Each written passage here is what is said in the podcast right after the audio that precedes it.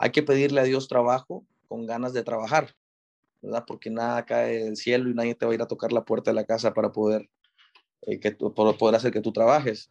Entonces, perseverar y tratar de cambiar las cosas, porque si esperamos resultados diferentes, hay que hacer el proceso diferente. Te has enfrentado a la duda, al temor, te paralizas, no logras avanzar sientes que el peso del mundo aplasta tus ideas, proyectos, sueños, y cuando crees que ya no puedes seguir, que todo se ha terminado, te levantas, una y todas las veces, con pasión, disciplina, perseverancia, porque tu vida tiene una razón, porque tiene un propósito, porque luchas para controlar al dragón que hay en ti. Bienvenidos a otro episodio del Dragón en ti.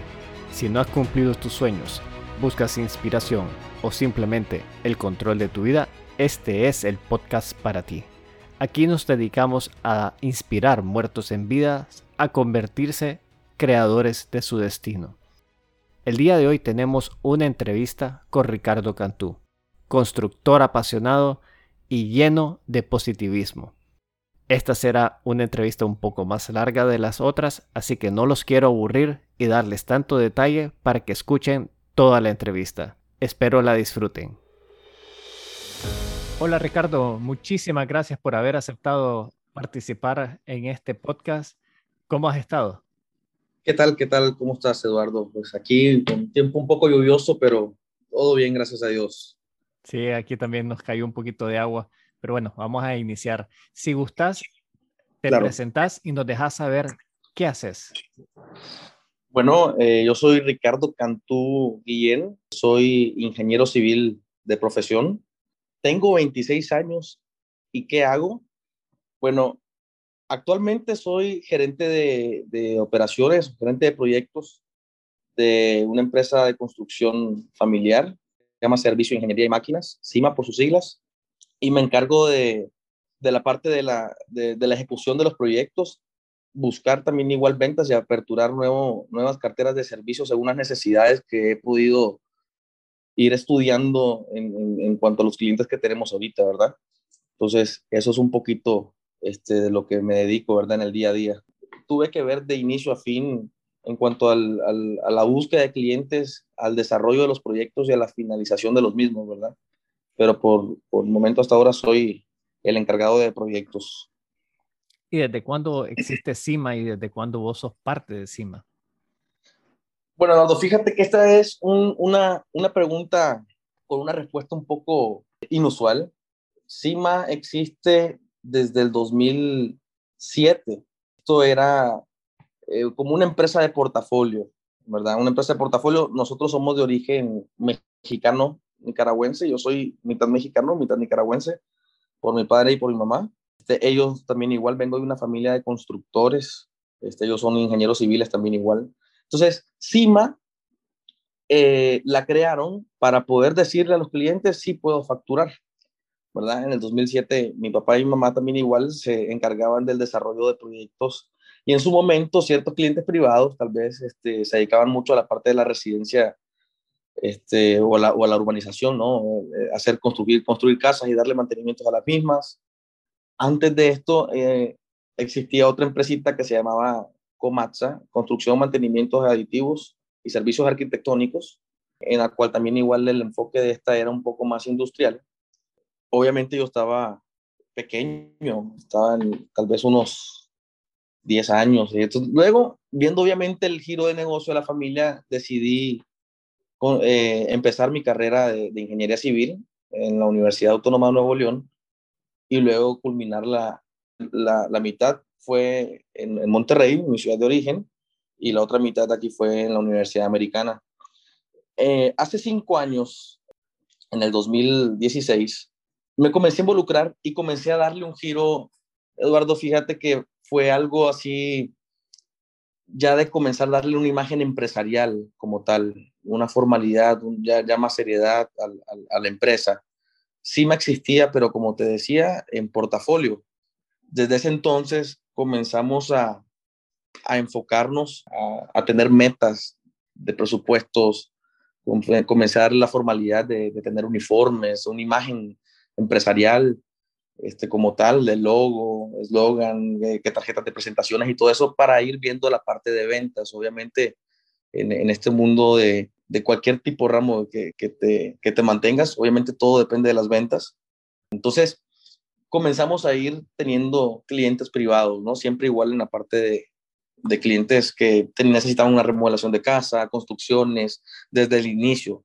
Esto va desde diseño de, de, de, la, de, la, casa o de la edificación hasta la construcción, ¿no? Y la entrega, completamente llave en mano. A raíz de todo lo que ha pasado, ¿verdad? En, Nicaragua, nos tocó empezar prácticamente de cero nuevamente en cuanto a, lo que habíamos avanzado del 2016 al, al, al 2018 prácticamente fue un año en pausa. Nos tuvimos que mudar a, a Monterrey, eh, Monterrey, México, para poder, este, obviamente, seguir estando seguros. Y luego retornamos en, en diciembre. Pero fíjate que con una mentalidad un poco diferente. El nicho de negocios que teníamos antes era dirigido, eh, Eduardo, casi a 100% a los clientes privados, a, gente que necesitaba construir su casa, remodelaciones, construir piscinas, cosas así. La, construcción es muy amplia en sus servicios, este, pero dirigido siempre, a, clientes privados.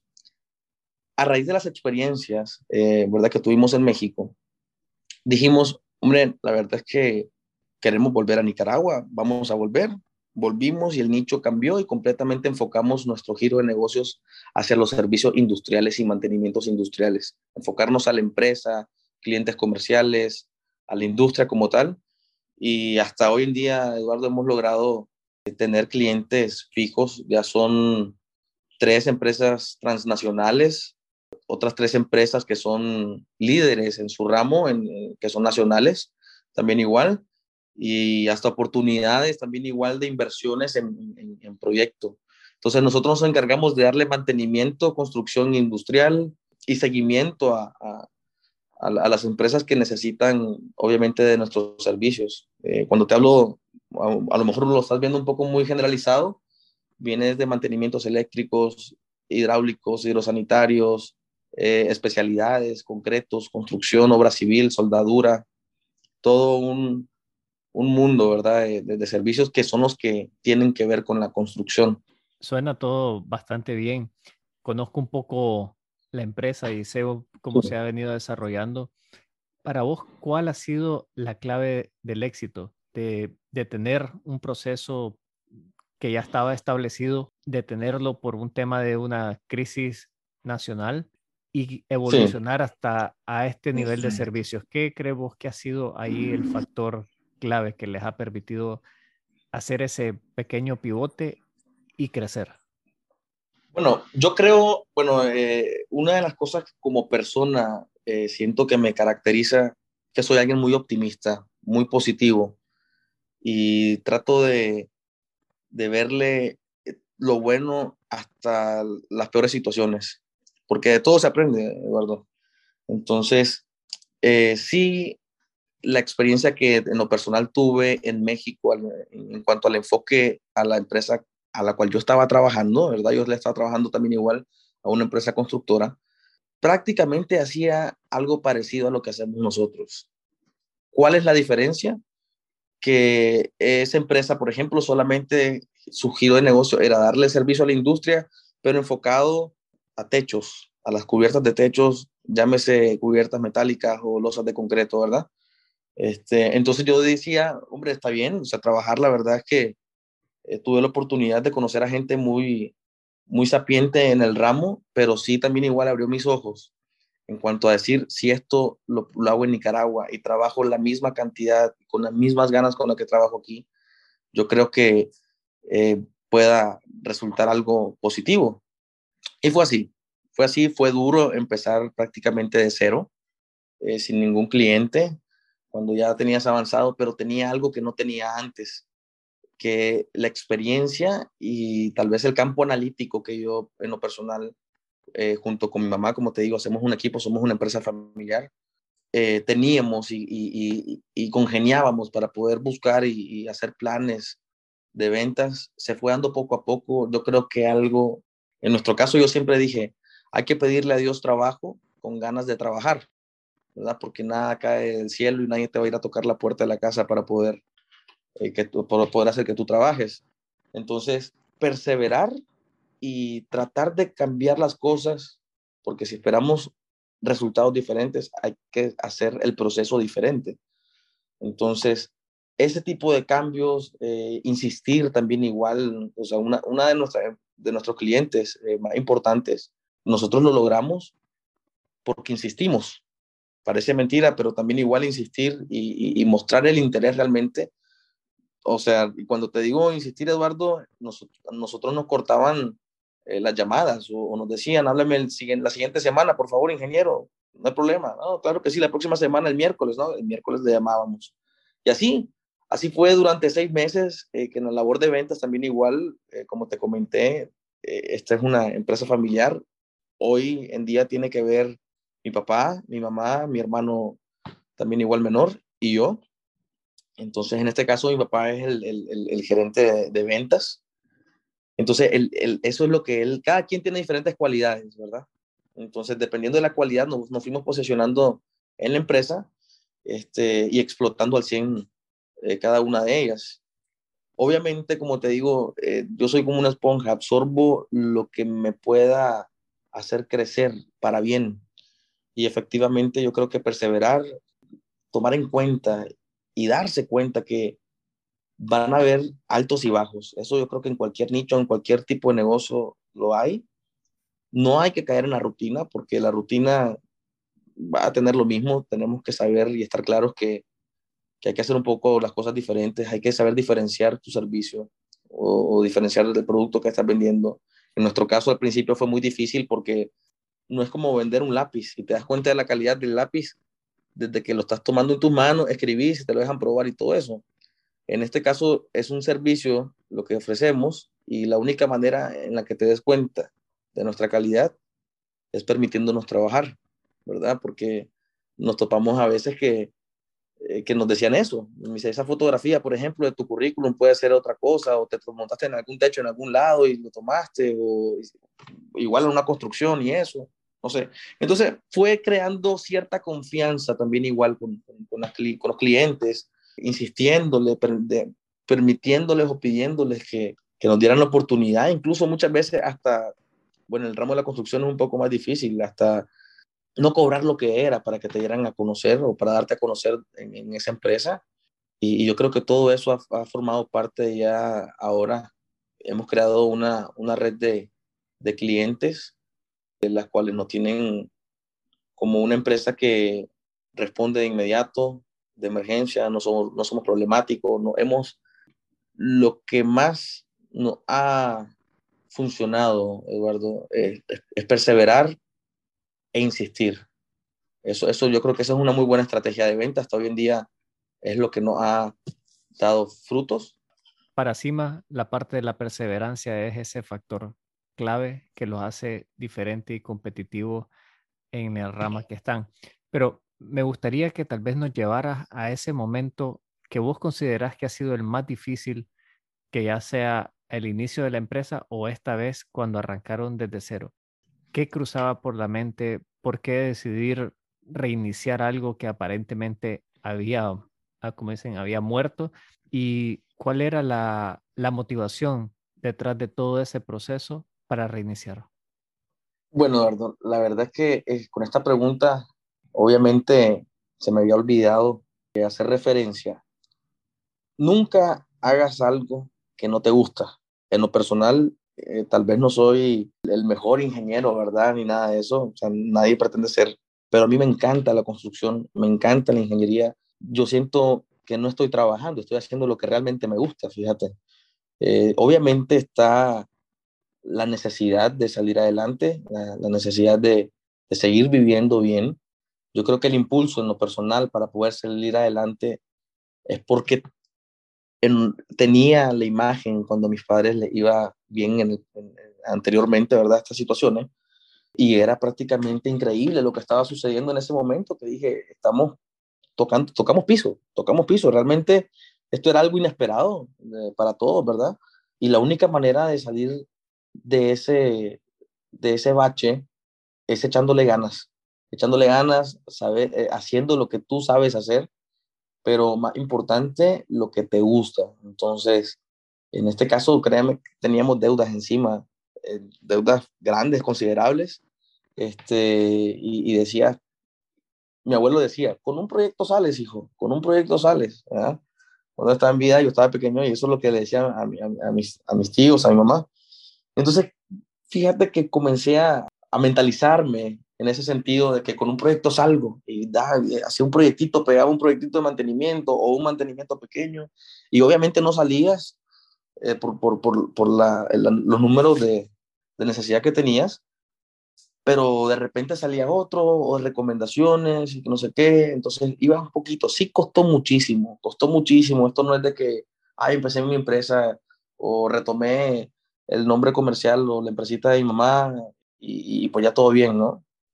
No, al contrario, a nosotros nos tocó desde, en lo personal, eh, desde andar a pie buscando clientes, en su momento una construcción, me acuerdo, nuestras oficinas actualmente están en Carretera Masaya, en su momento eh, tuve una construcción en, en, Carretera Sur, al comienzo, eso fue una, una de las anécdotas, ¿no? Para, para contar. Y fíjate, Eduardo, que me, que me agarró, me agarró la tarde. No, no, no me fijé por estar supervisando el proyecto, ya casi estábamos en entrega, me agarró la tarde. Y los trabajadores, los colaboradores de nosotros, este, un equipo se tenía que quedar de noche haciendo la aplicación de un, de un aditivo que, que, es muy especial ¿no? y es muy tediosa la manejabilidad en, en, calor. Pues me tocó quedarme, me tocó quedarme en, en, Carretera Sur supervisando sin querer queriendo hasta las 5 de la mañana, retornar a oficina y, o a mi casa, ¿verdad? En ese, en ese entonces mi casa, mi sala era mi oficina, de ahí salimos. Pero eh, todo esto me sirvió, obviamente, para formar un criterio, una personalidad en cuanto a la, a la construcción, a, a, a, decir, antes yo no sabía poner este aditivo o este recubrimiento de, de, concreto para una piscina, era, ahora ya no me vuelve a pasar, ya sé cómo incluso ponerlo en el día, ¿no? O sea, de todo, de todo, hasta de las peores situaciones, como te digo, hay que tratar de tomar la parte positiva, porque de todo se aprende, de todo se aprende, hasta de la, hasta la mano de obra directa, hasta de, de, del albañil, del maestro de obra, del soldador, de todo se aprende. Yo creo que todo esto ha sido parte de una bendición, obviamente. Eh, gracias a Dios contamos con personal calificado, que nosotros mismos hemos calificado. Fíjate, hay gente que me conoce desde hace 15, 16 años, trabajadores que, que apoyaban o formaban parte del equipo de mis papás en aquellos tiempos. Eh, yo creo que es muy importante también eh, para, para poder darte a conocer, obviamente está la calidad, pero todo eso tiene que ver con la gente que lo hacen, ¿no? Directamente. Eh, efectivamente, nosotros como ingenieros le damos la supervisión y estamos atrás, vemos, vemos los riesgos principales y estamos durante la ejecución y estamos atrás de la gente que realmente eh, con sus manos, ¿verdad? Instala o aplica cualquier tipo de productos. Entonces, todo esto eh, hemos ido formando un grupo de confianza de alrededor ya de unos 15 colaboradores fijos. Y te estoy hablando confianza de que tomar las llaves de la oficina, aguantar la bodega, sacar tal cosa y llevártela mañana, la dejas mañana, o sea, porque yo creo que algo importante es saber reconocer el trabajo de todas las personas. No, no, no, no, en lo personal yo no los tomo como empleados ni trabajadores, son colaboradores, forman parte eh, de nuestro equipo y también igual, eso les digo a, a mi familia, esa es la gente que te da de comer también igual, entonces así como tratas, así él se va a preocupar por hacer bien su trabajo y, poder eh, nosotros obtener una recomendación o poder obtener la calidad que, que nosotros buscamos, ¿verdad?, en, nuestro, en nuestras labores. Sí puedo ver que tenés una pasión por la construcción, pero vos podrías identificar por qué la tenés, cómo lo podrías resumir para vos, qué significa la construcción. Eh, bueno, nos vamos un poquito al lado eh, sentimental o romántico de, de, de, mi carrera, en este caso, de mi profesión. Fíjate que obviamente está la influencia de la familia, ¿verdad? Ser ingenieros, arquitectos, mis tíos, tías, eh, mis papás, mi abuelo. Tiene que ver, influye. De hecho, cuando yo recién comencé la universidad, mi primer carrera, por así decirlo, fue ingeniería industrial. Este, duré dos semanas siendo ingeniero industrial. Luego me di cuenta, simplemente me di cuenta que no era para mí, que no era para mí, que, que a mí me, me gustaba eh, diversificar eh, en, cuanto a mi, a mi, a mi vida en el sentido laboral y encontré, o tal vez viendo, eh, desde pequeño, obviamente, como te digo, me inculcaron mis, papás el, mundo, en el mundo de la construcción. Este, y recordé, recordé que en la construcción podés trabajar a una, a una, a una empresa, pero al día siguiente también puedes volverte empresario, al día siguiente de, terminar tu carrera, incluso antes. Entonces, ¿cómo, ¿cómo se hace eso?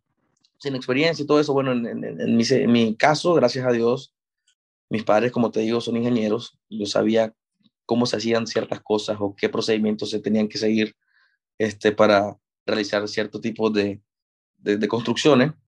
Y como te digo, todos eh, se mantienen de la construcción, todos son contratistas en este caso, tienen su propia firma de, de, construcción. Entonces decía, ven, esto es algo que en lo personal me, me atrae. Obviamente está eh, siendo hijos de, de, personas empresarias o, o, emprendedores, este, pues me gustaría seguir esos pasos. Mi abuelo también igual es una de las personas que, que recalcan en ese sentido. Y obviamente me gusta el hecho de crear algo en lugares donde no hay nada.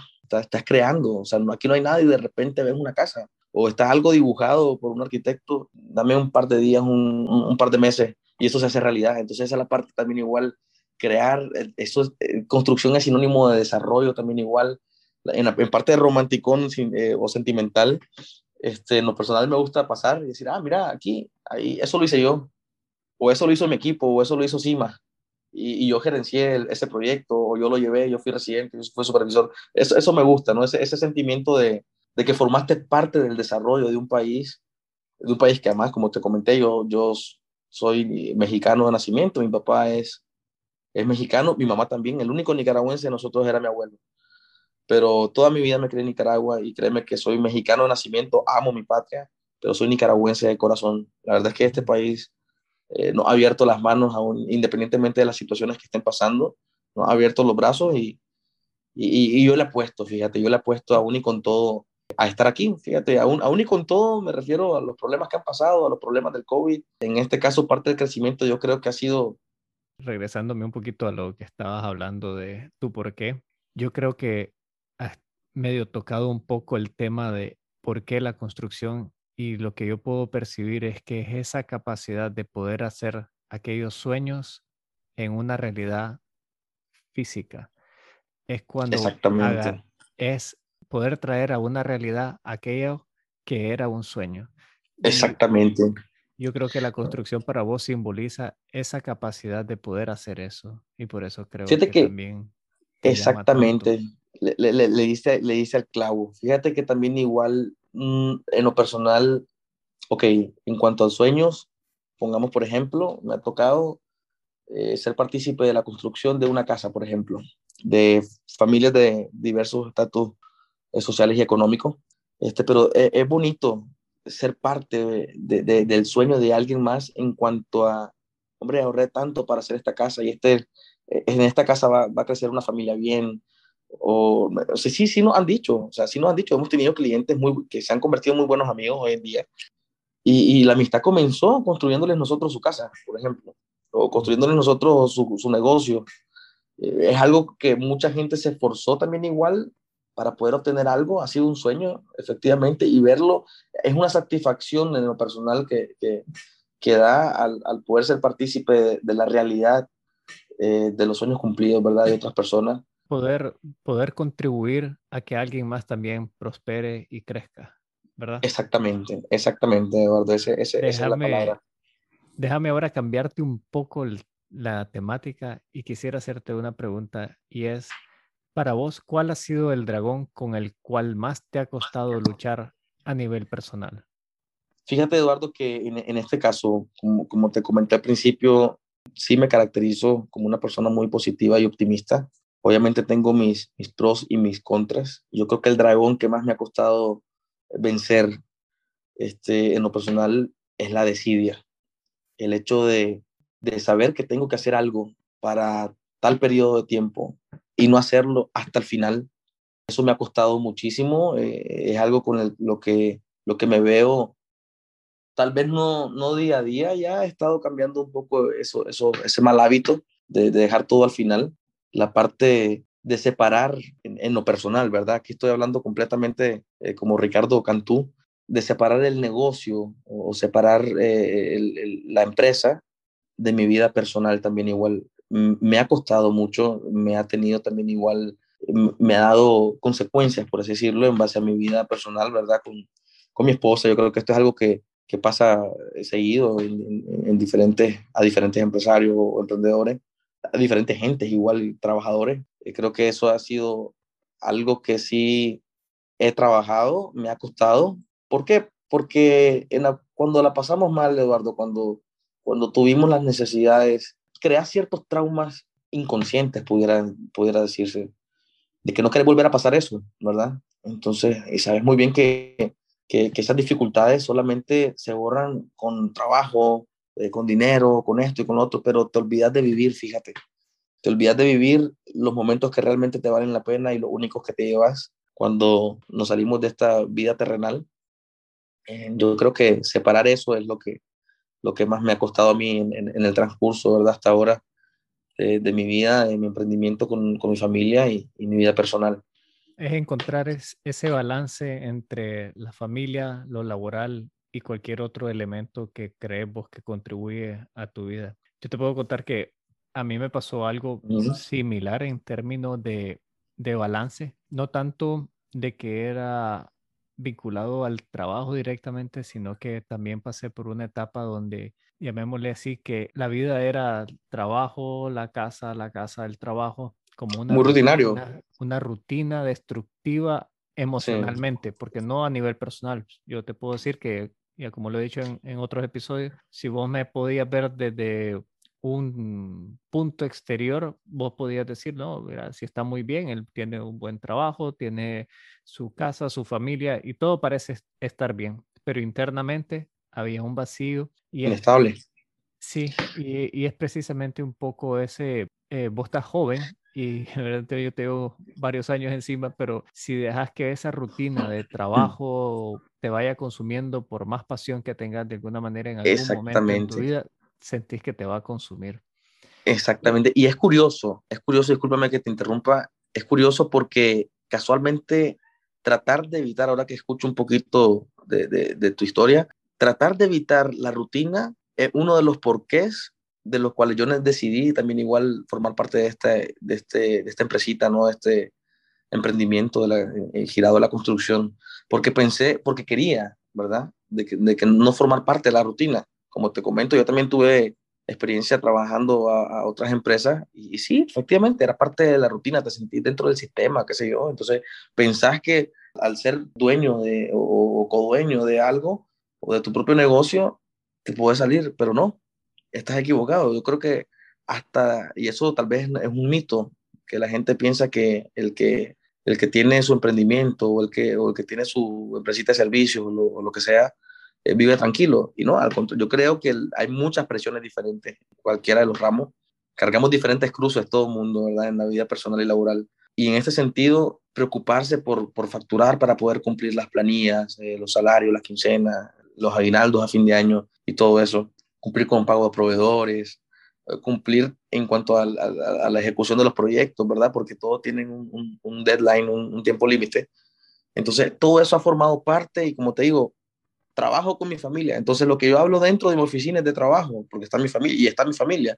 Y afuera de la oficina, pues, ¿de qué más le voy a hablar a, a, mi esposa, por así decirlo? Eso, me pasaba. Le, hablaba solamente de trabajo. Incluso me decía como que solamente de trabajo hablas. Y yo creo que, y, y puchica, decía, la verdad es que de qué más le voy a hablar.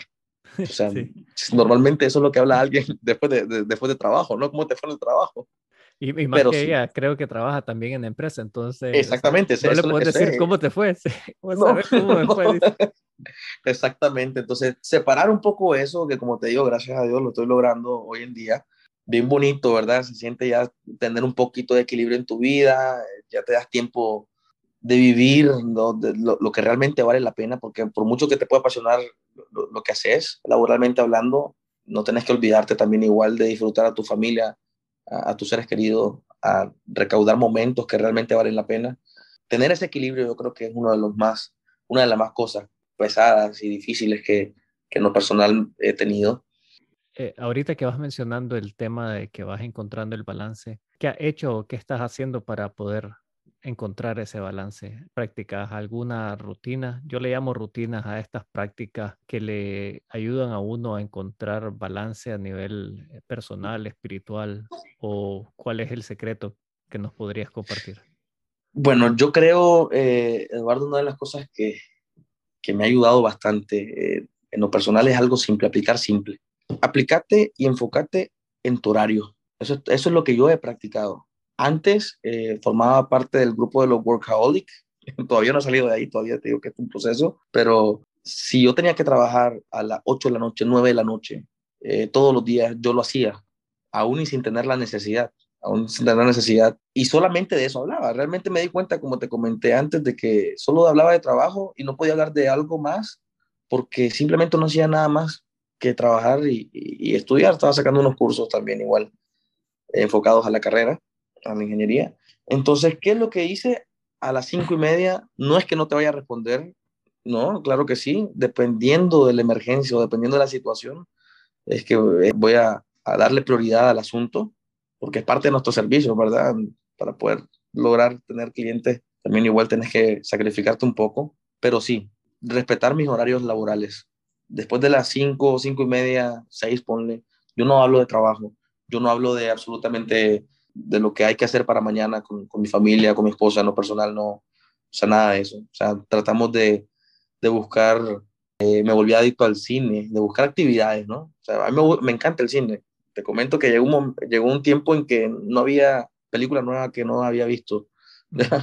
Entonces, antes de la pandemia, obviamente. Entonces, esos son, son espacios, ¿verdad? O tratar de, desarrollar actividades fuera de lo común. Estamos tratando también igual que por lo menos una o dos veces al mes, conocer ciertas partes de Nicaragua. Este país es muy bonito y tiene, muchas cosas cerca que son geniales y fantásticas. Este, eso te da, e, esos son los momentos ¿no? que vivís y, que te va llenando de, naturaleza, de, de, otros temas que hablar, que platicar, de experiencias vividas con tu familia, con tus seres queridos al lado.